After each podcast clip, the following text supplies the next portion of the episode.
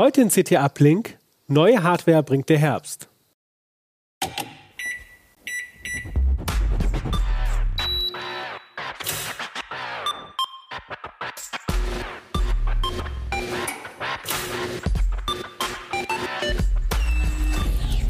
CT Uplink.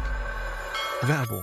Dell Technologies bietet Unternehmen End-to-End IT-Lösungen an, von Laptops, Desktops und Zubehör bis zu Servern, Storage und Netzwerklösungen.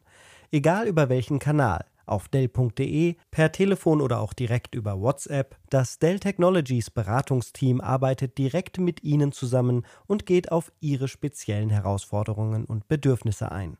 Mehr Informationen auf dell.de slash kmu-beratung. Hallo, ich begrüße euch zu einer neuen Folge von CT Uplink. Mein Name ist Kevan Toni Carboni und ich bin Redakteur bei der Computerzeitschrift CT.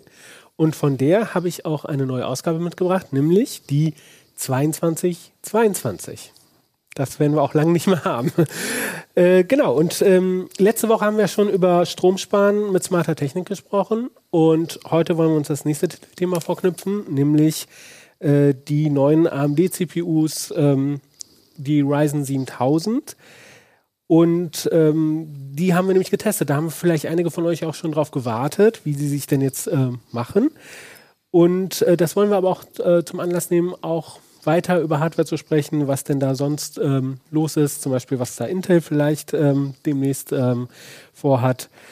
Ähm, aber im Wesentlichen wollen wir uns auf CPUs konzentrieren und dafür habe ich mir einen fachkundigen Kollegen aus der Redaktion ähm, dazugeholt. Christian Hirsch, Ressort Hardware. Hallo. Hi, gerüchteweise Hardware-Nerd. Ja. Und ähm, du testest ja bei uns äh, PC-Hardware, ich würde sagen, durch alle Preisklassen hindurch, ja? ja? von klein bis groß. Herzlich willkommen. Hallo. Bevor wir einsteigen in CPU-Architekturen, Taktraten und Transistoren pro Quadratmillimeter, noch ein Hinweis. Also es wird vielleicht hier und da mal ordentlich zur Sache gehen, aber ich werde auch versuchen, das Ganze ein bisschen durch Nachhaken ähm, so Orientierung zu schaffen, beziehungsweise Christian dazu zu bringen, uns die Orientierung zu bringen. Ja. Ich selbst bin ja auch so ein Hardware-Agnostiker, ja. Ähm, aber da ist sicherlich auch ein bisschen äh, Infos bei für Leute, die jetzt nicht den Chipmarkt die ähm, letzten Jahre intensiv verfolgt haben. Ähm, also schaltet nicht ab, sondern guckt mal, was jetzt die CPUs denn äh, so mit sich bringen. Ich werde mich bemühen, dass es jeder versteht. Ich bin da absolut sicher, dass das hinhaut. Und da will ich auch gleich mit der ersten Frage einsteigen. AMD Ryzen 7000, äh, was ist neu an diesen Prozessoren? Was bringen die mit? Wie immer, neue Generation, mehr Leistung natürlich auf alle Fälle, also mehr Performance, aber auch eine ganze Menge technische Änderungen an der Plattform. Ja. ja. Du hast schon gesagt, neue Generation. Das ist die ähm, Zen 4. Gen Architektur, richtig? Genau, da muss man mal ein bisschen trennen. Es gibt ja die Architektur, also das ist was, quasi, was uns interessiert, als, als so ein bisschen die technisch Interessierten. Was hat sich da drin geändert? Und äh, das, was man halt, die Ryzen 7000, das ist ja die Produktbezeichnung, das Marketing, so wie es halt verkauft wird, das Produkt. Ne? Und wir, das ist halt so manchmal ein bisschen unterschiedlich. Es gibt nicht jede Generation hat quasi eine neue Architektur. Äh, und aber in dem Fall ist es jetzt hier so, da wurde massiv was geändert. Was wurde denn jetzt äh, massiv geändert? Äh, oder was die, die Prozessoren jetzt selber erstmal? Du hast gesagt, die, die sind jetzt nicht nur schneller, sondern die bringen auch neue, neue technische äh, Neuerungen damit und ähm, Änderungen. Was, was kannst du da ein paar Beispiele nennen? Ja, also zum Beispiel ist der Umstieg von DDR4 auf DDR5 RAM, ne, also Speicher, äh, hat sich geändert. Äh, das hat halt einen deutlichen ja, Durchsatzplus. Also man, man kann mehr Daten in den Prozessor reinschicken und er kann auch wieder mehr rausschicken. Äh, dann PCI Express 5.0, ne, als das ist äh, jetzt für Grafikkarten und, und SSDs äh, ne, relativ wichtig, ähm, weil die ja auch immer schneller werden ne, und äh, dass da eben auch wieder, wie gesagt, mehr Daten rein und rausfließen können, weil ja die Prozessoren immer schneller werden und wenn halt die Rechenwerke, also das, was dann eigentlich was tut, quasi auf die Daten warten müssen, äh, das ist dann immer schlecht, ne, dann langweilen die sich. Das sind so, so die wichtigsten Änderungen. Der, die wieder gefertigt wird, der ist da jetzt auch nochmal äh, kleiner, äh, also feiner gefertigt. Genau, das ist, äh, es äh, gibt da verschiedene Möglichkeiten, die Leistung zu steigern des Prozessors. Man kann halt, wie gesagt, Änderungen in den Rechenwerken vornehmen, also dass man einfach mehr Recheneinheiten reinpackt, dass man den Cache erhöht, das hat hier AMD auch getan. Ähm, das Problem dabei ist, wenn man halt mehr Transistoren, also mehr Recheneinheiten, mehr äh, Caches, äh, größere Caches einbaut, dass natürlich dann die Fläche größer wird, also Siliziumfläche, die verwendet wird. Äh, und um dem gegenzuwirken, macht man halt alle paar Jahre einen Die-Shrink. Ne? Und das ist jetzt hier auch passiert. Ne? Die bisherigen Prozessoren waren in 7 Nanometer bei TSMC gefertigt. Das ist eine taiwanische Firma, größte Auftragsfertiger der Welt. Äh, und jetzt in 5 Nanometer. Ne? Wobei das wiederum die Prozessoren sind Chiplet äh, äh, also Chiplets, ne? das war auch schon bisher so. Was heißt Chiplets? Chiplet bedeutet, äh, der Prozessor ist nicht nur ein Chip, so wie es bei Intel momentan noch der Fall ist, sondern besteht aus unterschiedlichen Chips mit auch unterschiedlichen Funktionen. Ne? Also hier am Beispiel, äh, also die Prozessoren mit 6 und 8 Kern, die haben halt ein sogenanntes CCD, äh, CPU Core Die, wo halt nur die CPU-Kerne, also die, die auch wirklich eigentlich was tun drauf sind, und dann ein sogenanntes IO Die, ähm, da gibt es jetzt auch eine Neuerung. Also da ist erstmal der Speichercontroller drin, der PCI Express Root Hub, also für diese I.O.-Funktion noch ein bisschen USB, ein bisschen SATA. Ne? Und äh, eben jetzt neu auch eine Grafikeinheit. Ne? Das ist eine große Neuerung der Prozessoren. Bisher war es immer so, bei diesen Ryzen-Prozessoren, die auch sag mal, fürs Gaming gedacht waren, die mit X meistens am Ende waren, musste man immer eine Grafikkarte stecken, auch wenn man gar nicht spielen wollte. Und das fällt jetzt weg. Die haben jetzt ja, eine relativ simple Einheit drin, die fürs Wichtigste reicht, ne? so sag mal, Google Maps und so ein paar Standardfunktionen, ne? ähm, aber eben haben auch alle Videofunktionen. Ne? Aber ähm, also du hast jetzt gesagt, dass es gibt dann halt quasi, habe ich da jetzt richtig mitgezählt, es gibt dann zwei, es gibt diese, äh, diese das Die für die Kerne und dann noch das IO-Die. Genau, und bei den, bei den Prozessoren mit 12 und 16 Kernen gibt es zwei CPU-Core-Dies, ne? also weil die ja 16 Kerne, bis zu 16 Kerne haben und ein CCD hat halt eben acht Kerne, deshalb müssen da eben zwei drauf sein. Was ist denn der Vorteil, diese Sachen voneinander zu trennen? Äh, und warum macht das Intel auf einem Chip? Ähm, es ist jetzt wird ein bisschen komplizierter. Ähm, die Sache ist die, ähm, dass äh, man kann, also es hat meistens Kostengründe. Ähm, die Sache ist die, wenn, wenn, wenn man, also es gibt ein Maximum überhaupt an, an Chipgröße, was überhaupt technisch zu fertigen ist. Das liegt ungefähr bei 800 Quadratmillimeter. Kann man sich jetzt schwer, schwer, schwer vorstellen, Quadratmillimeter als Größe. Wie viele Saarländer sind das? also 800 Quadratmeter sind ja irgendwas, ist die Wurzel davon? Ach, was sind irgendwie so, sag mal so 2,5 ne, mal 2,5 Zentimeter oder irgend sowas in der Dreher. Ne? Und das Problem ist aber, wenn man jetzt so ein Wafer hat, wo diese Dice hergestellt werden, das ist ja so eine runde 300 Millimeter, also 30 Zentimeter Scheibe, wo dann diese Chips drauf belichtet werden und dann rausgeschnitten werden. Und das Problem ist, man hat eine gewisse Fehlerwahrscheinlichkeit einfach beim Herstellungsprozess. Und wenn ich jetzt angenommen mal ein bisschen äh, äh, Beispiel, angenommen ich kriege 10 Chips aus dem Wafer, wenn die jetzt halt große Chips sind und ich habe halt irgendwie drei Fehlstellen, das bedeutet dann, dass ich dann halt eben 70 Prozent Ausbeute habe. Wenn ich jetzt aber 100 kleine Chips drauf mache und ich habe drei Fehlstellen, dann habe ich halt 97 Prozent Ausbeute. Ne? Und deshalb versucht man halt die Chips nicht allzu groß werden zu lassen. Sie dürfen aber auch wieder nicht zu klein werden. Das hat wieder auch wieder Nachteile wegen Beschnitt und solchen Sachen. Ähm, und natürlich einfach, man kriegt auch dann nur eine gewisse Zahl an Transistoren drauf. Und deshalb hat sich bei Desktop-Prozessoren so typischerweise rausgestellt, man versucht die so zwischen 80 und 250 Quadratmillimeter Größe äh, ja, zu fahren. Das ist, hat sich so durchgesetzt. Und deshalb, weil man halt, um eben so viele Kerne unterzubringen, entweder halt irgendwie so ein 500 Quadratmillimeter Die fertig müsste, was halt teuer ist, weil ja die Ausbeute nicht so gut ist, oder man baut halt einfach mehrere Chips da rein.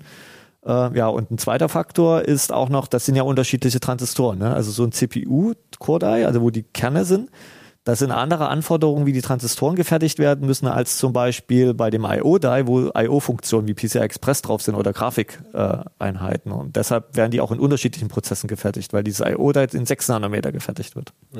Sind wir schon ganz schön tief eingestiegen. Genau, das, du hast gefragt. Genau, ich habe gefragt, ja, wir kommen ähm, von Höchstchen auf Stöckchen. Aber ähm, du hast ja auch jetzt hier ähm, die Prozessoren ähm, äh, mitgebracht. Wir können ja mal so einen zeigen. Dann genau, also das die, ist die vielleicht für die ähm, Leute, die uns zuhören. Ähm, das ist jetzt nicht viel größer. Äh, ich bin jetzt so schlecht im Schätzen, aber ich würde ja. sagen drei Zentimeter, zweieinhalb Zentimeter. Ja, ungefähr so dreimal drei Zentimeter. Ähm, ja. Das ist das Package, also das, was man, was man so langläufig, äh, landläufig als Prozessor bezeichnet. Das eigentliche steckt dann unter dieser Metallkappe. Das ist das ist quasi ein Kühlkörper. Das der, nee, nee, das ist der Heatspreader nennt sich das. Das ist quasi ein äh, vernickelter Kupferblock und der sorgt dafür, dass diese Wärme, weil äh, die sind ja zwei oder drei Chips drunter, dass die halt auf eine möglichst gleichmäßige große Oberfläche verteilt wird, die Wärme, und dann vom CPU-Kühler dann abgeführt wird. Und neu ist bei diesen Prozessoren, sieht man vielleicht, wenn ich so ein bisschen schräg halte, dass hier so Aussparungen sind. Ne? Bisher waren ja immer die Heatspreader so, so äh, quasi ein einteiliger Block. Äh, und das liegt daran, dass da eben auch jetzt Bauteile äh, oben auf dem Package, auf diesem Träger, das ist grüne Material untergebracht sind, weil, jetzt drehe ich den mal um, auf der Unterseite sieht man das vielleicht, dass der komplett voll mit Kontakten ist. Da gibt es keinen Platz mehr, um, wie es bisher war, äh, irgendwelche Kondensatoren quasi auf die Unterseite zu packen. Und deshalb gibt es jetzt diese Aussparung.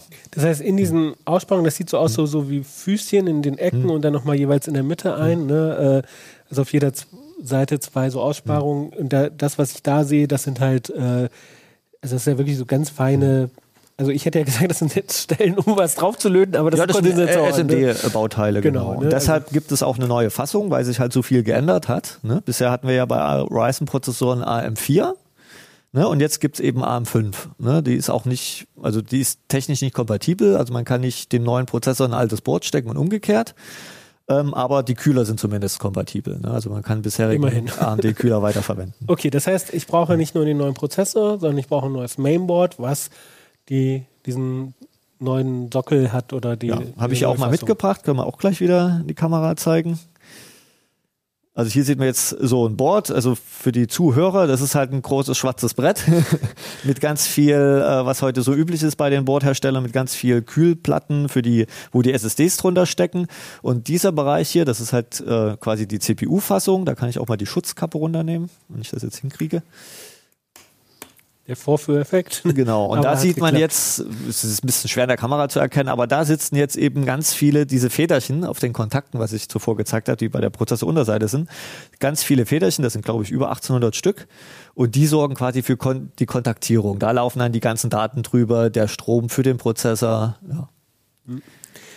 Okay, ja, sieht sehr stylisch aus, das äh, Mainboard. Ähm, könnte man sicherlich auch durch, äh, keine Ahnung, wie so ein, äh, in so einem futuristischen Film. Du hast es, du hast es nicht gesehen, also wenn's, wenn die Boards laufen, dann leuchtet er auch noch hier schön mit RGB und so weiter, ne, wie Genau. das heute üblich ist. Genau. Aber das ist jetzt auch schon so ein Board für, da muss natürlich auch den, den, den ersten Käufern sozusagen auch was präsentiert werden, dass damit Ja, das ist, ne? das ist ein High-End-Board, ne? das ist der x670, den Chipsätzen kommen wir später noch, das Mhm. müssen wir jetzt gar nicht anfangen. Äh, ähm, das ist halt ein High-End-Board, ne? das kostet, glaube ich, äh, locker 400, 500 Euro. Da sind wir dann auch schon bei der Frage. Also, du hast gesagt, ähm, die neuen Prozessoren, die sind halt schneller, die können mehr, ne? aber für wen lohnt sich das denn? Ähm, wollen wir erst noch was, warum die schneller sind oder soll ich gleich erstmal... Ja, okay, dann machen wir nochmal einen Schritt zurück. Gut, genau. Das hat man nämlich noch nicht, warum sie die jetzt schneller. Ähm, äh, was ich ja schon ein bisschen angedeutet habe, äh, AMD hat halt einen Die-Shrink gemacht auf äh, 5 Nanometer. Dadurch können sie mehr Bauteile quasi auf gleicher Fläche unterbringen. Äh, das haben sie ein, einmal genutzt, um den Level 2 Cache zu vergrößern. Also jeder, jeder Prozessorkern hat einen Level 1 und einen Level 2 Cache. Den haben sie von 512 auf 1 Megabyte, äh, 512 Kilobyte auf 1 Megabyte vergrößert. Und dann haben sie noch Anpassungen in den Kern gemacht. Also haben sie halt ein paar Register vergrößert, ein paar Puffer vergrößert. Neue Recheneinheiten an sich sind nicht zugekommen. Äh, es, äh, sie haben nur ihre, die Gleitkomma-Einheiten ein bisschen überarbeitet, dass die jetzt auch, auch AVX 512 können. Also das ist so eine, eher aus Supercomputern bekannt, so eine Vektorerweiterung. Und sie haben KI-Befehle eingebaut, die Intel auch schon seit ein paar Jahren in ihren Prozessoren drin hat, die eben KI-Berechnungen beschleunigen. Das sind so die Hauptänderungen in den Kern.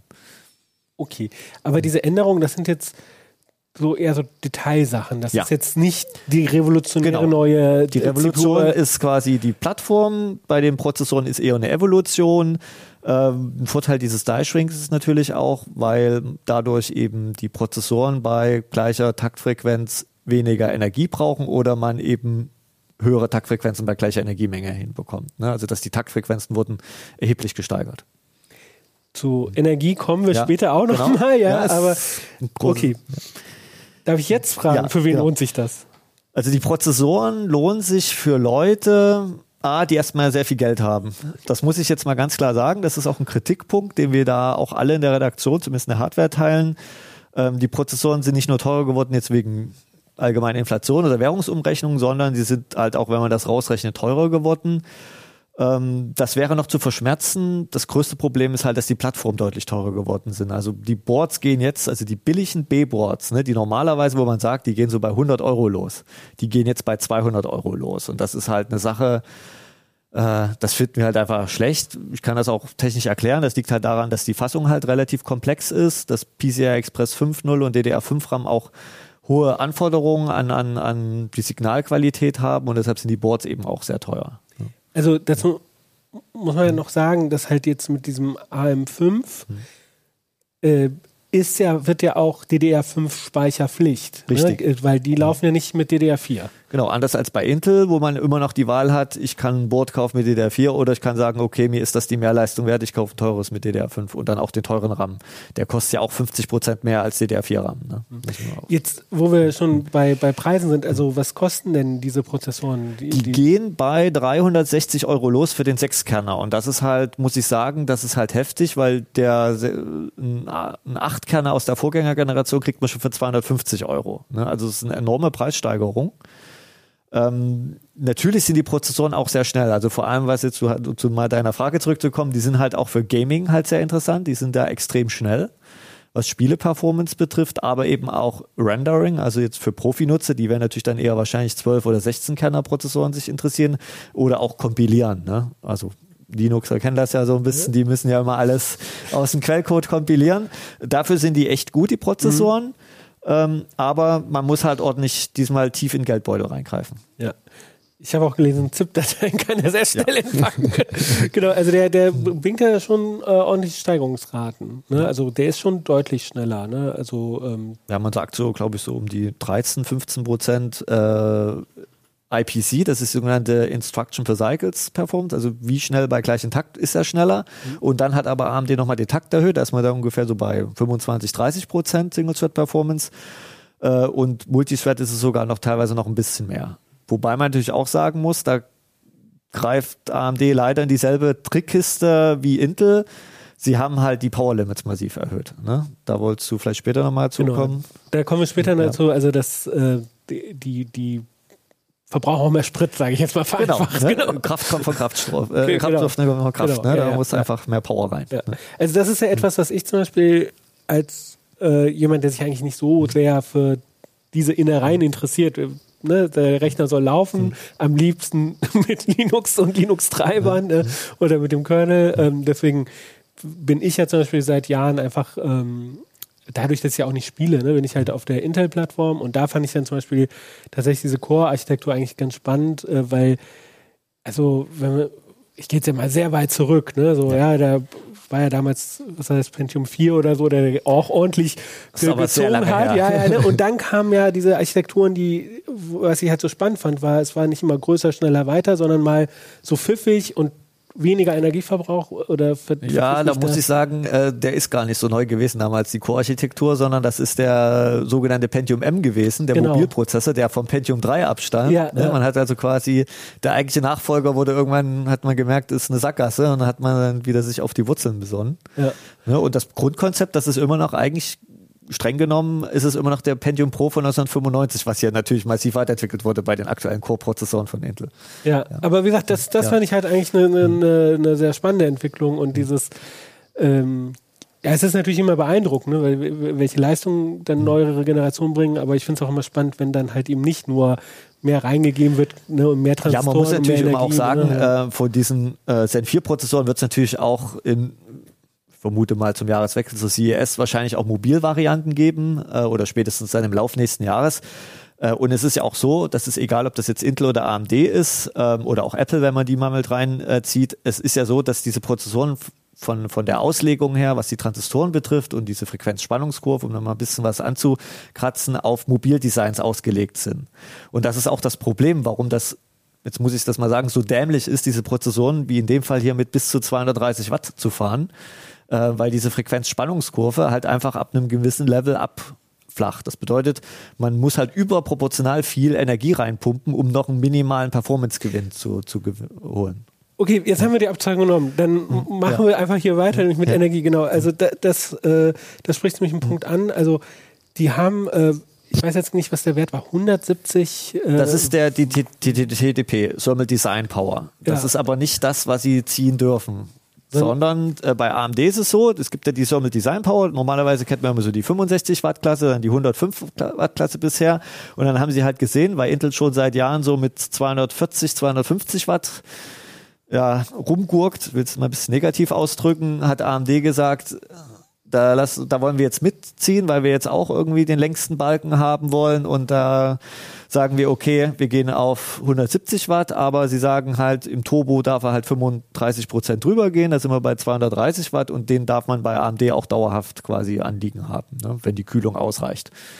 Und wir finden das halt einfach, das ist eine Fehlentwicklung, weil natürlich die CPU-Hersteller sagen, ja, wir werden ja irgendwann mal auch quasi sparsamere Modelle, also dann wird es wahrscheinlich auch nochmal eine 65 Watt Varianten geben, aber allein schon, dass sie halt sagen, okay, wir führen jetzt eine neue TTP-Klasse noch oben drüber über 105 Watt ein, ist halt einfach, ja, wofür das hin? Weil das ist ja auch dann der, der, der Anwender, der dann quasi im Regen stehen gelassen wird. Wer braucht ein dickeres Netzteil? Er muss sich um die Kühlung bekommen, weil mit Luftkühlung 230 Watt, das ist, da, da muss man halt schon 130 Euro Kühler kaufen, damit es halt gerade so äh, funktioniert und der Prozessor nicht drosselt, ne? Oder dann eine teure Wasserkühlung und das ist halt irgendwie Wobei, ich habe ja im Test gelesen, auch äh, selbst mit der Wasserkühlung drosselt der ja, ne? wenn der Turbo da. Äh, Ja, das ist noch eine Spezialität bei diesen Ryzen-Prozessoren. Ähm, warum das so ist, wissen wir auch nicht genau, aber der wird halt relativ heiß. AMD sagt, das ist auch kein Problem, dass der 95 Grad heiß werden darf, was ja auch okay ist.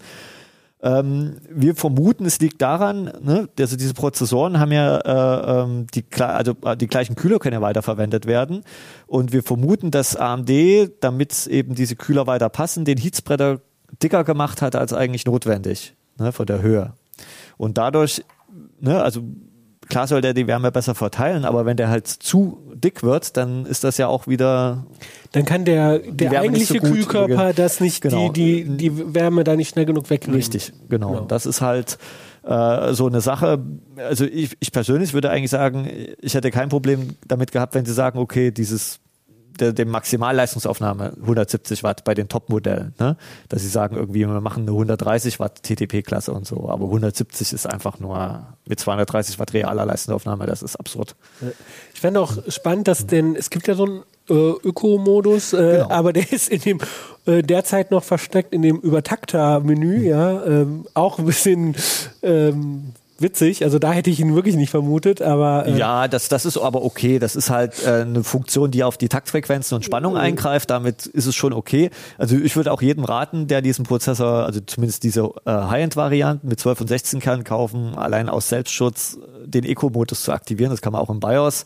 Gibt auch das Ryzen Master Tool, das müsste es jetzt auch, glaube ich, bekommen haben.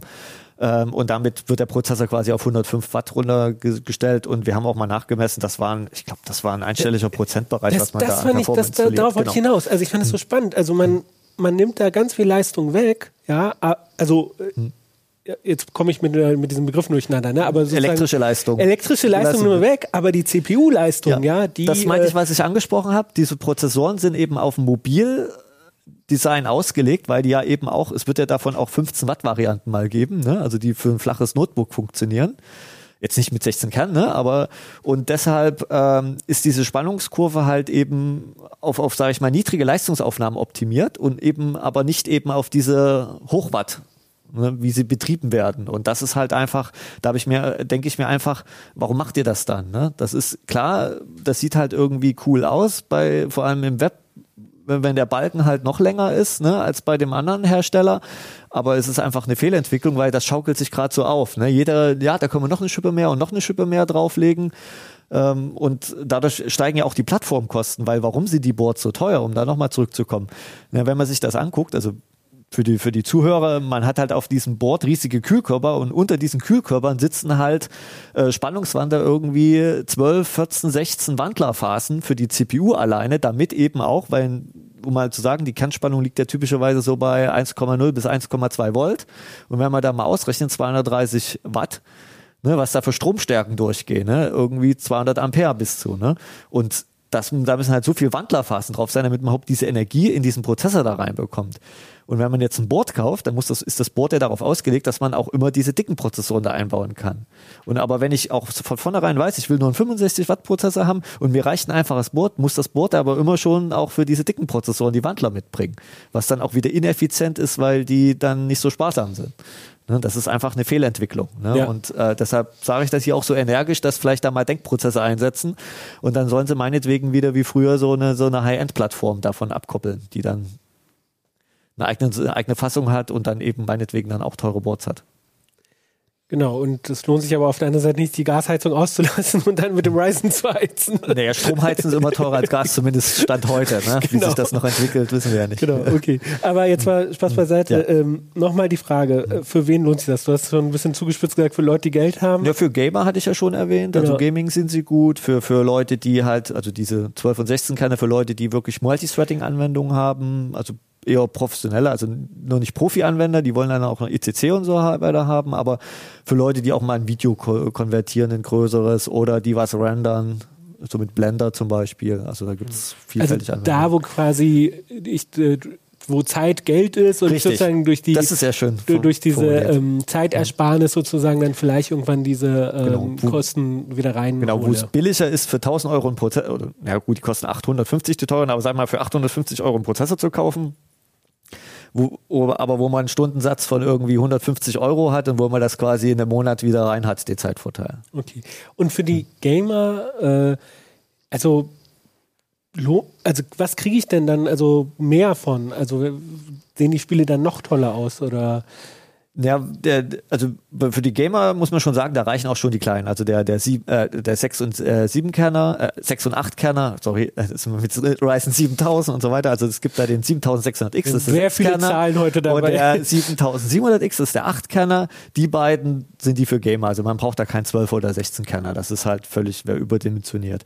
Und äh, es ist so, bei, wenn man jetzt ein Spiel spielt, beim Rendering ist so, dass diese Rohdaten, also die Physikaufbau und die Szenengenerierung, das macht alles die CPU und auch die, die, die Berechnung der Soundeffekte und, und so weiter.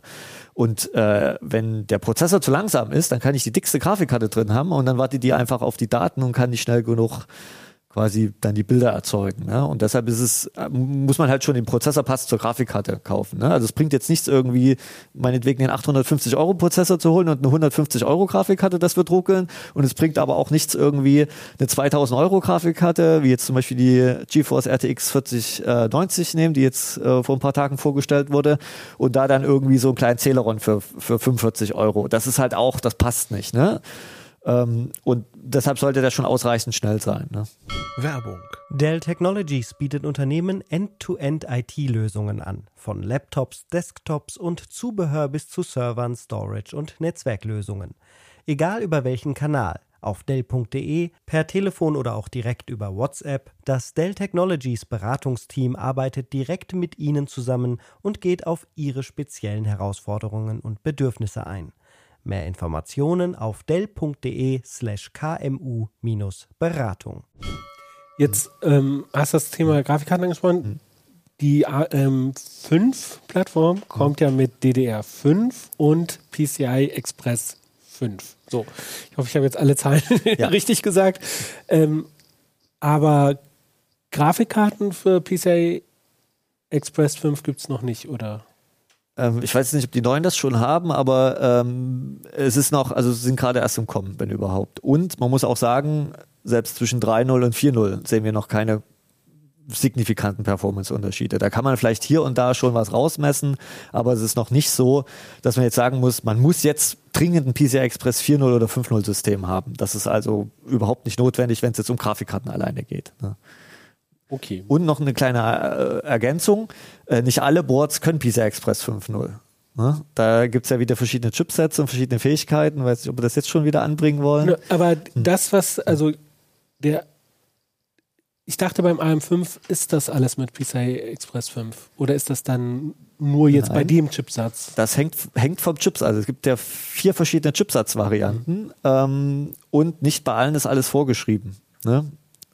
Ja, geh gerne drauf ein. Also der, der günstigste ist ja der B, jetzt will ich nichts Falsches sagen, B650. Wir fangen mal von unten am besten Ja. an. Ne? Und beim B650 ist es so, Das ist halt der, der Basischipsatz, der hat auch alle wichtige äh, Funktionen. Also es ist eigentlich nicht notwendig, was Besseres zu kaufen. Und da schreibt AMD zum Beispiel nur vor, es muss PCI Express 4.0 am PAC-Slot, also den für die Grafikkarte, und am M2-Slot für die äh, SSD. SSD sein. Da, das haben sie nämlich ein Stück zurückgerudert. Ursprünglich sollte dann nämlich mal auch PCI Express 5.0 bei M2 voraussetzend sein, also für die SSD. Das haben sie aber vor ein paar Wochen, Monaten wieder ein bisschen abgeschwächt. Ähm, dann gibt's den äh, B650E Dort wiederum ist Pflicht, dass PCI Express 5.0 funktioniert. So, und dann gibt es noch den X670. Ähm, da ist auch optional, dass der, also da ist nur PCI Express 4.0 vor, äh, vorgeschrieben am PAC-Slot, aber äh, 5.0 am M2-Slot. Und beim äh, X670E ist vorgeschrieben sowohl 5.0 am PAC-Slot als auch am M2-Slot. Und noch, noch eine Information zu Chipsätzen. Der X670 ist nichts weiter als zwei in Reihe geschaltete B650. Ne? Der ist einfach, da wird nur ein zweiter Chipsatz noch hinten dran gehängt für noch mehr USB und noch mehr PCI Express und ja, Okay, deswegen Doppelchipsatz. Genau, Doppelchipsatz ist natürlich super für die Idle-Leistungsaufnahme. Also das war jetzt Sarkasmus. Das wird natürlich sich dann in einem kommenden Boardtest, den wir natürlich auch machen werden, wahrscheinlich rausstellen, dass diese Boards dann auch äh, ordentlich Leistung fressen werden, also Energie jetzt. Äh, und man muss, also ganz ehrlich sagen, also für Otto Normalverbraucher reicht der B650 völlig aus. Okay.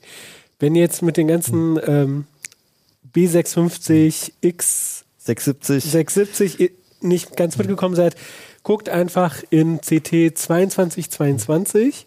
Ähm, da findet ihr das natürlich dann alles ähm, aufgebröselt. Genau. Ja. Okay. Ähm, dann haben wir Chipsätze. Jetzt muss ich mir hier auf meinen schlauen Zettel gucken. Genau, DDR5 ja. RAM. Nee, bevor wir dazu kommen, nochmal. Aber PCI Express 5 ist abwärtskompatibel. Das heißt, ich kann meine ja. Vierer Grafikkarte. Also PCI Express, das ist ein Riesenvorteil an der Schnittstelle, deshalb finden wir die auch klasse, ist, dass die auf- und abwärtskompatibel ist. Also ich kann sowohl ein 3.0er Mainboard nehmen und eine 5.0er Grafikkarte reinstecken, als auch umgekehrt. Natürlich, dann handeln natürlich beide immer die Geschwindigkeit auf, ne? Kleinstes gemeinsamer, ne? Nenner. Nenner, genau. Das dann eignen, einigen die sich auf 3.0. Ne? Aber das ist halt der gleiche Steckplatz es ist halt elektrisch halt ein bisschen anders, aber das handeln diese Verbindungen immer aus. Das ist so wie bei USB. Ne? Ich kann ja USB 20 Gigabit Port haben und wenn ich dann USB 2 Steck reinstecke, funktioniert er trotzdem, aber halt nur mit USB 2 Geschwindigkeit. Und so ähnlich ist das bei PCI Express. Ähm, deshalb ist das halt schön fürs Aufrüsten. Ne? Man muss halt nicht, wenn man jetzt ein neues Board kauft, unbedingt eine neue Grafikkarte gleich mitkaufen, sondern kann sagen, ich nehme erstmal die alte weiter und rüste halt in zwei an oder was auf. Okay. Aber man sollte schon gucken, dass da eine Balance ist zwischen CPU-Leistung und Grafikkarte, ja. damit sonst lohnt sich die Investition in die neue CPU nicht. So ja. habe ich dich richtig verstanden eben genau. Okay, super. Ähm, dann RAM, DDR5 mhm. RAM, was bringt der mir? Äh, hauptsächlich mehr Durchsatz. Das ist halt für Spiele auch sehr interessant oder eben sehr ähm, speicherlastige Anwendungen. Äh, kann man sich jetzt wahrscheinlich wenig drunter vorstellen. Es geht darum, wenn, wenn Daten halt, wenn große Datenmengen in kurzer Zeit verarbeitet werden müssen. Das ist zum Beispiel beim Komprimieren von äh, Dateien so, mit, mit 7-Zip oder mit allgemein mit ZIP Programmen, aber auch äh, bestimmte Videokodierer. Ne? Weil Video bedeutet ja, dass wenn ich jetzt von einem Videoformat ins andere umkodiere, wird das Video quasi ja ausgepackt, ne? Vom, also entkomprimiert und dann hat man ja teilweise Datenmengen von mehreren hundert oder teilweise Megabyte pro Sekunde oder Gigabyte oder paar Gigabyte pro Sekunde.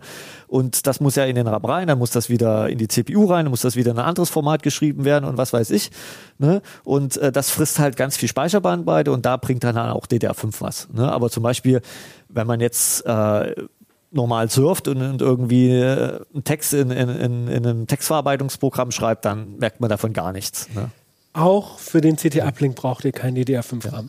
Nein, das geht für Video so. angucken, da reicht äh, ganz genau, normal. Genau, ja. Da reicht auch ein Smartphone ja aus. Ne? äh, okay, aber DDR5-RAM ist Pflicht mit. Richtig, das ist, da hat sich AMD, glaube ich, auch so ein bisschen noch ein kleines Ei gelegt, weil Intel äh, hat ja bei LGA 1700, was die ak aktuelle Plattform bei Intel ist, äh, kann man sich halt sowohl Boards mit DDR4 oder Boards mit DDR5 kaufen und die Prozessoren können einfach beides. Ne? Das wird einfach beim Start ausgehandelt, beim Bootprozess. Ähm, technisch ist die Änderung, also jetzt wirklich im, im, im Speichercontroller relativ gering. Also es wäre für AMD überhaupt kein Problem gewesen, beides zu unterstützen, aber sie haben sich wahrscheinlich schon vor mehreren Jahren halt festgelegt, wir bei ARM5 machen wir eine neue Fassung und DDR5 only und ja, jetzt ist halt, ich meine, DDR5 ist schon deutlich günstiger geworden. Es gibt es ja ungefähr seit einem Jahr zu kaufen. Äh, inzwischen auch in großen Stückzahlen. Die Preise haben auch deutlich nachgegeben, aber es ist halt, wie gesagt, immer noch ein Preisunterschied. Ich meine, das wird sich vielleicht auch in, in, in einem halben Jahr oder so gegeben haben. Und du hattest erwähnt, dass jetzt diese Prozessoren das erste Mal eine integrierte Grafik haben. Die Gaming-Varianten davon, ja. Die Gaming-Varianten, also die kleineren von den größeren. Nee, die, die, die, die allgemein, so, okay. diese, diese, also die, diese, wir nennen die immer Gaming-Prozessoren, das sind die mit den X, es ist nicht immer ein X hinten dran, aber das sind, bisher war es so, äh, um es mal anders zu formulieren, bei den, zum Beispiel bei den Ryzen 5000, gab es halt die Ryzen 5000G mit Grafik und dann die ohne G, da war halt keine Grafik drin. Und das sind hier quasi die ohne G, äh, wären das jetzt gewesen, aber AMD hat gesagt, wir packen da zumindest eine sehr einfache Grafik rein. Ne? Bei diesen G-Varianten bisher gab es ja immer Grafikeinheiten, die so acht äh, Compute-Units hatten oder sieben, was relativ leistungsstark ist, also relativ, ne? Das ist jetzt nicht mit Grafikkarten vergleichbar. Und hier hat man jetzt gesagt, sie packen jetzt ungefähr zwei oder drei äh, Compute-Units rein äh, das reicht halt, wie gesagt, für den Basisfunktion, um mal ein Google Maps oder so 3D-Ansicht zu machen oder irgendwie ein sehr altes Spiel wie Sims zum Beispiel. Dafür reicht's.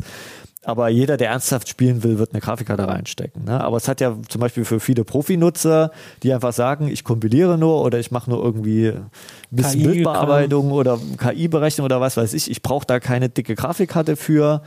Ähm, ne, die haben den Vorteil, die müssen A nicht die 100 Euro für eine Grafikkarte ausgeben und es spart natürlich auch noch den Strom für die Grafikkarte. Warum hat denn AMD bisher das äh, bei den Spitzenmodellen nicht gemacht? Ähm, das Problem war dieses bisherige IO-Die. Ne? Das, das, das hatte diese Funktion nicht drin. Diese, das, also man muss immer sagen, Grafik denkt man immer so, ja, das ist ein bisschen Grafik, aber das frisst relativ viel Chipfläche einfach, weil diese Shader, ne, also diese, die die 3D-Berechnung durchführen, brauchen Platz. Diese Media-Engines, also für Videobeschleunigung, diese Display-Engine, die halt dann das Bild auch ausgibt. Ähm, und da hat AMD einfach bisher eben bei dem bisherigen IO-Die, das war halt schon auch relativ groß, gesagt, das kriegen wir jetzt nicht unter kostengünstig. Ne? Und jetzt haben sie ja diesen Die-Shrink gemacht, jetzt ist quasi der Platz da in Anführungsstrichen und dann haben sie es eingebaut.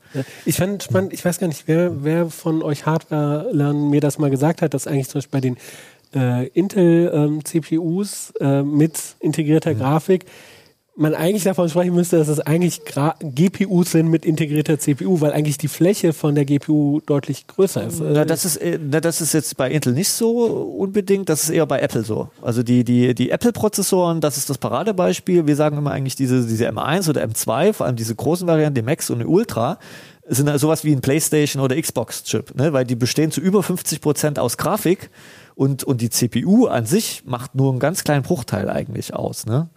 Ähm, Apple kann das natürlich machen, um jetzt mal einen kleinen Exkurs zu machen, weil die natürlich erstens äh, relativ teure Produkte verkaufen. Das ist auch egal, wenn der Prozessor da 200 oder 300 Dollar mehr in der Herstellung kostet. Äh, und sie haben natürlich ein Betriebssystem, was sie genau darauf aus anpassen können, dass ihre Software dann auch genau diese Grafikfunktion eben dann auch nutzt. Ja. ja. Okay, aber hm. ich hätte halt immer gedacht, hm. dass die Grafik ein Bruchteil ist. Also selbst bei ja. den Intel-Grafik, ähm, also bei den Intel-CPUs mit integrierter Grafik, ist es bei den mobilen gebe ich dir recht, ne? Die genau. haben ja ein bisschen weniger CPU-Kerne da und diese Iris Plus Grafik, also die mit genau, mehr genau, Chip, da gebe ich dir recht, genau, da, sind da, dann über 50 Prozent GPU-Anteil, ja, ja. mal. Und das hätte ich zum Beispiel ja. gar nicht äh, ähm, erwartet. Ne?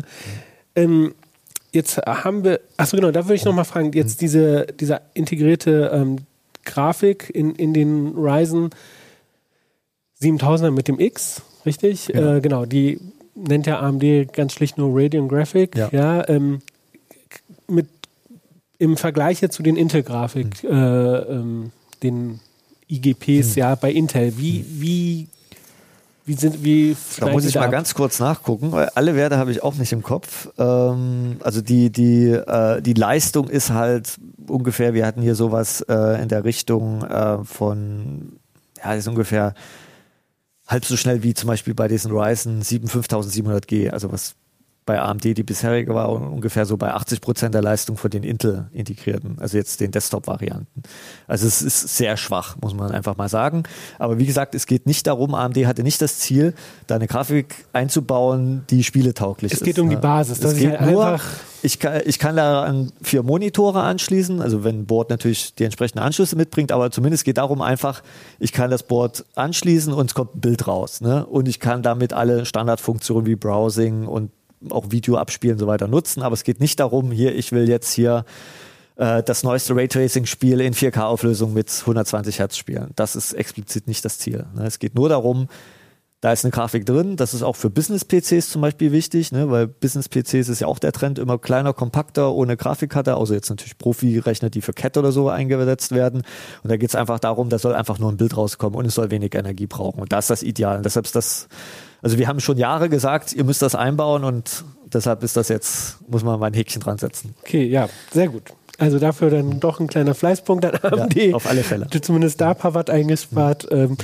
Jetzt habe ich Intel schon erwähnt. Wie ist denn Intels Antwort darauf? Genau, Intel ist ja gerade dabei, die 13. QI-Generation einzuführen. Das ist jetzt, muss ich ein bisschen aufpassen, weil wir haben die natürlich schon da, das darf ich auch sagen. Und wir benchen die auch, aber ich darf an der Stelle heute hier noch keine Ergebnisse sagen. Ähm, ich sag mal so, es wird spannend, das kann ich schon mal verraten. Also das ne? Okay, läuft auf du, du arbeitest gerade am Finish-Foto. Genau, es ist auf einem ähnlichen Niveau. Ähm, wer jetzt wo vorne liegt, das gibt es dann äh, am 20. Oktober zu lesen. Ähm, aber ja, Intel hat natürlich bei den, um jetzt mal das zu sagen, was wir sagen dürfen, bei der 13. Generation äh, an der Architektur gar nichts geändert, also im Unterschied zu AMD, sondern die haben eben die Caches auch vergrößert. Das ist lustigerweise haben das beide CPU-Hersteller in den letzten Jahren so ein bisschen für sich entdeckt. Wir powern einfach mehr Caches drauf. Das ist relativ easy. Also da müssen wir einfach nur mehr Spei also Speicherzellen draufpacken und haben quasi ein einfaches Leistungsplus. Weil wenn man in so eine Architektur da drin rumbastelt an diesen Rechenwerken, das ist halt relativ aufwendig. Ne? Und einfach mehr Cache draufpacken. Das ist eine einfache Lösung und bringt vor allem bei Spielen was, wo ja die Hersteller immer sehr schön ne, ellenlange Folien mit zig Spielen und da nochmal 10% und da nochmal 5%. Ähm, dann haben sie den Takt massiv gesteigert. Ähm, auch auf Kosten der Leistungsaufnahme sind sie auch von, also haben das Powerlimit von 241 auf 253 Watt erhöht. Ähm, an der Plattform hat sich bei Intel so gut wie nichts geändert, was natürlich auch ein Vorteil ist, man kann es einfach im bisherigen Boards weiterverwenden. Ja, das sind so, so die, die kurzen Zusammenfassungen. Okay, ähm, auch äh, zu dem Thema, auch wenn du noch nicht so Details ja. sagen darfst, ist zumindest ein bisschen schon mal ja. äh, drin, nämlich da findet ihr im Aktu-Bereich ähm, einen Artikel von dir zum ja. Thema. Der ist auch bei, also wer Heise Plus hat, kann den da auch schon lesen, der ist da auch schon online seit letzter Woche, kann man sich auch jetzt schon nochmal nachlesen, wenn man da mehr wissen will, was da so kommt. Okay, super. Ähm, und ähm, was dürfen wir diesen Herbst denn noch erwarten an Hardware ja, aus ist, dem Bereich? Genau, das ist ja jetzt die, die, die CPU-Seite. Ähm, dann gibt es ja noch ganz viel bei Grafikkarten, was sich da tut. Ne? Nvidia ist schon dabei, die 4000er Generation rauszubringen, die, äh, was man so liest, deutliches Leistungsplus haben. Ähm, AMD wird auch was bringen, wann genau, wissen wir da auch noch nicht. Und Intel ist ja gerade dabei, das ist ja auch lange erwartet, muss ich auch sagen, eigentlich äh, sollten die ja schon letztes Jahr kommen, ne? die ARC-Serie. Äh, quasi die erste echte Grafikkartengeneration von Intel seit 20 Jahren. Ähm, das ist auch spannend, dass es da einen neuen Player gibt. Ja. ja, das finde ich auch total spannend, weil für mich ist das auch eigentlich so ein Running Gag gewesen. Nächstes Jahr kommen, das ist so, so ein bisschen wie mit dem Linux Desktop, ja. ja. Nächstes Jahr kommen die Intel-Grafikkarten, die dedizierten, die, ähm, aber ja, spannend. Also die, die, sind ja, äh, die haben wir ja auch schon hier im Haus. Ne? Ja, wir sind da dabei, zumindest die mobilen haben wir auf alle Fälle schon. Schauen wir uns an. Ähm, kommt bestimmt auch dann irgendwann ins Heft zeitnah. Ähm, was man so bei den Desktop-Karten liest, die haben halt noch so ein paar Kinderkrankheiten. Ne? Das ist einfach klar, weil das, das unterschätzt man, glaube ich, immer ähm, bei Grafikkarten, das eine ist halt der Chip, ne, die Hardware, wie, diese Shader zu bauen und so weiter, das kann Intel, weil rein technisch gesehen ist das eigentlich nichts anderes, dass sie ihre integrierten Grafiken genommen haben, also sind die gleichen Shader-Einheiten, nur halt massiv parallelisiert, also viel mehr davon. Und sie haben natürlich noch spezielle Raytracing-Einheiten dazu gepackt, noch ein paar mehr Fixed-Function-Einheiten, also Einheiten, die spezielle Funktionen einfach in Hardware umsetzen ähm, und das auf den Chip gepackt. Das kriegt Intel relativ gut hin. Das große Problem ist die andere Seite, die Softwareseite. Weil, wenn man sich mal anguckt, wie groß heute ein Grafiktreiber ist, also zumindest ich kenne nur aus der Windows-Welt, die für Spiele, die sind halt locker ein halbes Gigabyte bis ein Gigabyte groß. Ähm, ja, da ist auch irgendwie so ein bisschen Software dabei und ein bisschen clicky bunti, aber vieles davon sind eben auch spielespezifische Anpassungen, weil jedes Mal, wenn ein neues Spiel rauskommt, kann man in den Release Notes der Grafikkarten lesen, ja, äh, Treiberanpassung für das, Bugfixes für das und so weiter, weil die genau diese Spiele ja, wie soll ich das sagen, es gibt zwar diese Grafikschnittstellen wie DirectX, aber die Spiele nutzen halt nicht jeden Effekt gleich und, und manchmal gibt es halt auch einfach Bugs und manches ist auch einfach von den Spieleprogrammierern schlecht gelöst und diese Grafiktreiber optimieren dann auch viel. Ne? Also zum Beispiel dass sie halt bestimmte Dinge, die nicht sichtbar sind, dann halt nicht mit rendern und solche Sachen. Ne? Das heißt, also das finde ich ja schon krass, ein Gigabyte großer. Ja. Also da kann ich sagen, bei Linux sind die, ähm, also nicht mal die von, da müsste ich mal nachgucken, wie groß der, der proprietäre Nvidia-Treiber ist, aber mhm. Sonst ist ja alles im Kernel drin, da sind die Treiber nicht so groß. Ne? Gut, dazu muss man fairerweise sagen, äh, es gibt ja dann noch die äh, Grafikbibliotheken, hm. die habe ich jetzt nicht ähm, im Blick. Eben ist die Frage, ist, wo jetzt welcher Teil wo steckt. Ist das? Ne? Und da ist dann hm. vielleicht dann bei, bei Windows dann alles ein ja. Paket. Aber finde ich schon spannend, dass dann halt sozusagen die, die Treiber dann pro Spiel auch nochmal so angepasst Auf alle Fälle. Also das, das, das können, also wenn man jetzt zum Beispiel bewusst mal einen sehr alten Treiber nimmt, bevor ein Spiel erschienen ist, das können locker auch mal 10, 15, 20 Prozent Performance-Unterschied ausmachen, wenn der Treiber nicht angepasst ist. Und bei Intel ist es halt so, die haben natürlich schon in den letzten Jahren, die haben ja, die wussten ja schon länger, dass sie mal einen Grafikchip bauen werden und haben schon ihre Grafiktreiber seit Jahren, merkt man, sie gehen auch mehr Richtung Gaming und machen da Anpassungen rein, bauen da Anpassungen rein. Aber ähm, das ist halt ein Riesenstück, eben sind halt 20, 30 Jahre Know-how-Vorsprung von AMD bzw. ATI, ne, wurde ja mal aufgekauft, und Nvidia erstmal aufholen. Ne? Und das braucht ein bisschen. Und ich denke mal, das sagt der Intel auch selber so ein bisschen, das ist jetzt die erste Generation. Ähm, das ist brauchbar, das Produkt, aber optimal aber warum steigen, warum steigen die denn jetzt da in dieses Grafikkartengeschäft ein? Das kann ich dir erklären. Ja. Äh, Geld? Nein, äh, ähm, es geht um verschiedene Dinge. Der eigentliche Anlass ist, glaube ich, gar nicht jetzt Gaming-Grafikkarten, sondern sogenannte High-Performance-Segment. Also High-Performance-Computing, das sind, wenn man heute Supercomputer anguckt, das sind nicht mehr die CPUs, die da rechnen, sondern das sind halt Accelerators, was nichts anderes als GPUs sind. Ne? Die haben dann halt eben nur keinen Grafikanschluss dran. Da ist ja Nvidia auch ja, mit CUDA, ne? CUDA und den, den, den, ich weiß nicht, wie die aktuell heißen, die, die früher sind mal die Teslas, ne? Ähm, also diese rein Rechenbeschleunigerkarten. Ne? Das sind halt quasi GPUs ohne den Displayteil oder ab deaktivierten Displayteil. Und das Gaming-Geschäft ist eigentlich bloß davon abgeleitet, ne? weil das richtige Geld kann man eben mit sowas verdienen, weil man, wenn man so ein Supercomputing hat mit, weiß ich nicht, 4000 Knoten, wo dann jeweils vier Beschleunigerchips drinstecken, kann man sich ja mal ausrechnen, was für Stückzahlen da an Chips sind. Und das sind die Maximalausbauchips. Ne? Also äh, da kann man ja pro Chip ungefähr sogar locker 1000 bis 4000 Dollar rechnen pro, pro Chip ne? und mal diese Stückzahl, was da an, an was man da an Geld verdienen kann. Und äh, Intel hat das große Problem, dass es bei Servern gerade gar nicht läuft. Ne? Sie haben massive Verzögerungen bei Sapphire Rapids, das ist der Serverchip von Alder Lake, also der 12. QI-Generation, der jetzt auch schon seit über einem Jahr in der Rede ist und immer noch nicht zu kaufen ist oder nicht ausgeliefert wird an Kunden oder nur an Vorabkunden. Äh, also da klemmt es also und Intel hat schon seit Jahren ein Problem, dass sie ihre Server-Roadmap immer verschieben müssen, Produkte abkündigen, Ersatzprodukte einschieben müssen. Äh, AMD macht massiv Druck mit den Epics. Dann gibt es die, äh, die Hersteller wie Amazon oder Facebook, die eigene ARM-Chips bauen lassen ne, inzwischen, weil die sagen, für uns ist es günstiger, wir lassen ein eigenes ARM-Design bauen, wo wir genau wissen, wir brauchen diese Anforderungen, als dass wir irgendwie Standardware von AMD oder Intel nehmen. Äh, und das setzt Intel einfach massiv unter Druck. Und deshalb müssen sie halt schauen, dass sie dringend in diesen High-Performance-Computing-Markt reinkommen. Dass sie am besten halt so eine All-Inclusive-Lösung, also mit Intel-CPU und Intel-Rechenbeschleuniger anbieten können. Und diese Grafikchips, die man jetzt für uns Endkunden, jetzt mal wieder zu uns zurückzukommen, das Interessante sind, ich würde Abfallprodukt klingt jetzt sehr negativ, würde ich jetzt nicht sagen, aber die sind halt einfach davon abgeleitet. Also man, man, die Entwicklungskosten kann man so halt eben auch mit anderen Produktkategorien noch wieder quasi ausgleichen oder reinholen oder ja. noch mit Profit. Und natürlich sind sie ja auch im Druck vom Mobilmarkt, ne? weil da haben sie überhaupt nicht geschafft, Fuß zu fassen. Ne? Richtig, das ist auch so eine Sache. Ähm, da ist halt dann auch die Frage, wo geht's im Mobilen hin? Also ich das ist jetzt, das ist jetzt eine Spekulation meinerseits, muss ich auch ganz klar äußern. Ich vermute auch, dass es irgendwann mal eben so ein sei es jetzt von AMD oder Intel, so ein Produkt, was in die Richtung Apple M1, M2 geht.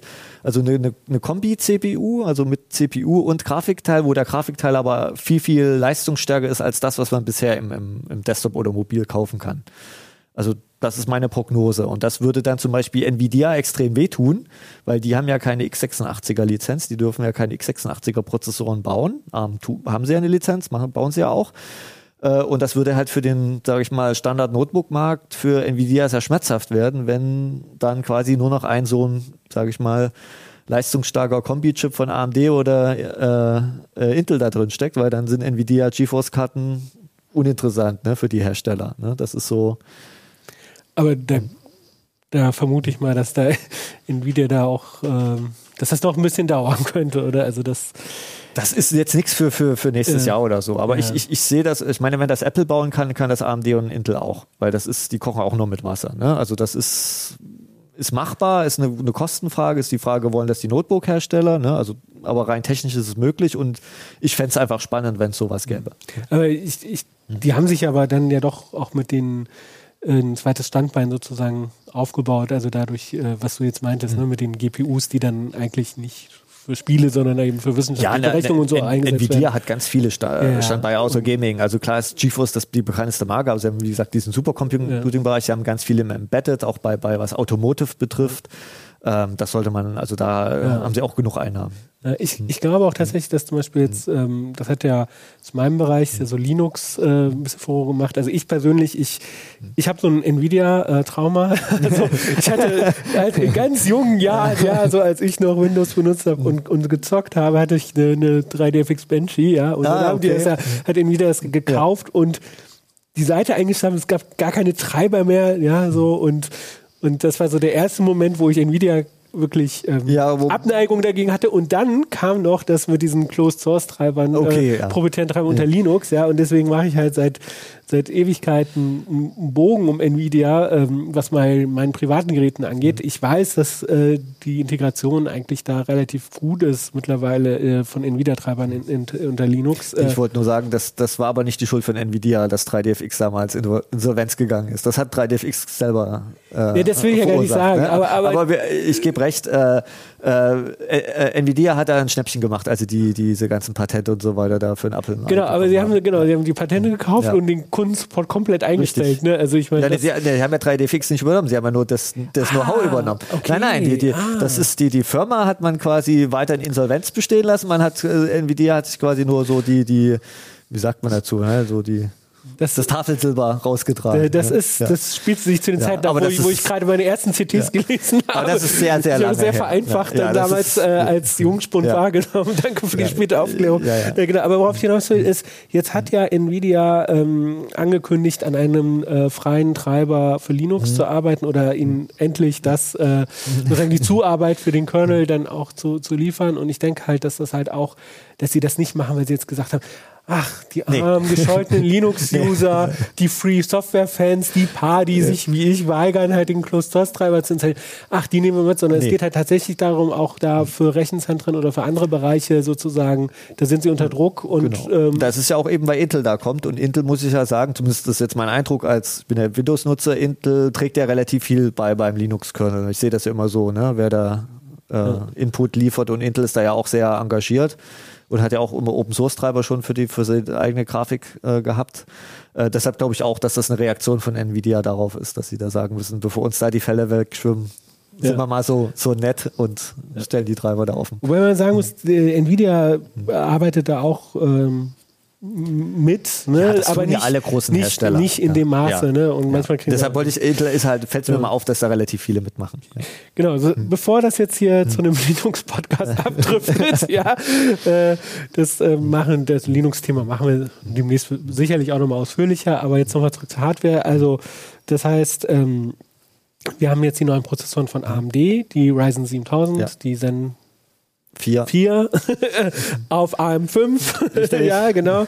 Und dann haben wir ähm, demnächst äh, die, die 13. Generation von Genau. Intel-CPUs. Ähm, jetzt kommen die neuen Grafikkarten äh, oder Grafikchips von Nvidia und AMD und sogar äh, die Grafikkarten von Intel. Ja, das wird sich so über die nächsten Monate. Also es ist nicht so, auch äh, bei, bei äh, Intel ist auch so, diese bezahlbaren Prozessoren werden wahrscheinlich erst zum Jahreswechsel kommen. Das ist bei AMD wird es vielleicht auch noch mal kleinere Varianten geben, ob jetzt dieses Jahr noch oder erst nächstes Jahr, muss man schauen. Also es ist ja immer so, es ist nicht mehr wie früher, wo quasi, bam, hier habt ihr das komplette Produktangebot, ist ja bei Grafikkarten auch so, sondern erstmal kommen die, die, ne, für die langen Benchmark-Balken und am Ende, so nach ein paar Monaten, kommen dann die, wo die meisten Leute sagen werden, okay, das ist bezahlbar, das kaufe ich mir. Und jetzt eine persönliche Frage zum Schluss. Ja. Also welche CPU oder CPU-Architektur oder von diesem Hardware-Kram, was spricht dich persönlich ähm, am meisten an und warum? Das ist aber eine, eine, eine interessante Frage. Also rein privat kann ich sagen, habe ich einen Ryzen 5000. Ne? Ah, ich hatte bisher vor einen Zen 1 Prozessor, also erste Ryzen-Generation. Zum Glück gab es dann dieses Jahr das, das BIOS-Upgrade, dass ich halt auch einen aktuellen Prozessor reinsetzen konnte. Da muss ich sagen, aus Anwendersicht hat mich das am meisten gefreut, weil mich das Geld gespart hat. Ich musste jetzt keine neue Plattform kaufen. Aus technischer Sicht muss ich sagen, finde ich sowohl halt was, was Apple da gezaubert hat, dass sie quasi aus einem Smartphone-Chip einen relativ leistungsstarken Mobilprozessor gebaut haben mit dieser großen Grafik. Das, Imposant. Das hat ja auch viele überrascht, dass Ja. sie tatsächlich äh, da so leistungsfähig.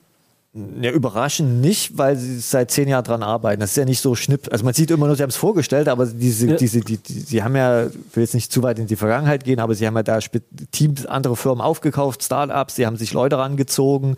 Äh, bestes Beispiel Jim Keller, das ist so die Prozessor-Koryphäe, der war schon überall bei Apple, bei AMD, bei Nvidia, nee, bei Nvidia weiß ich nicht, aber bei Tesla, bei Intel.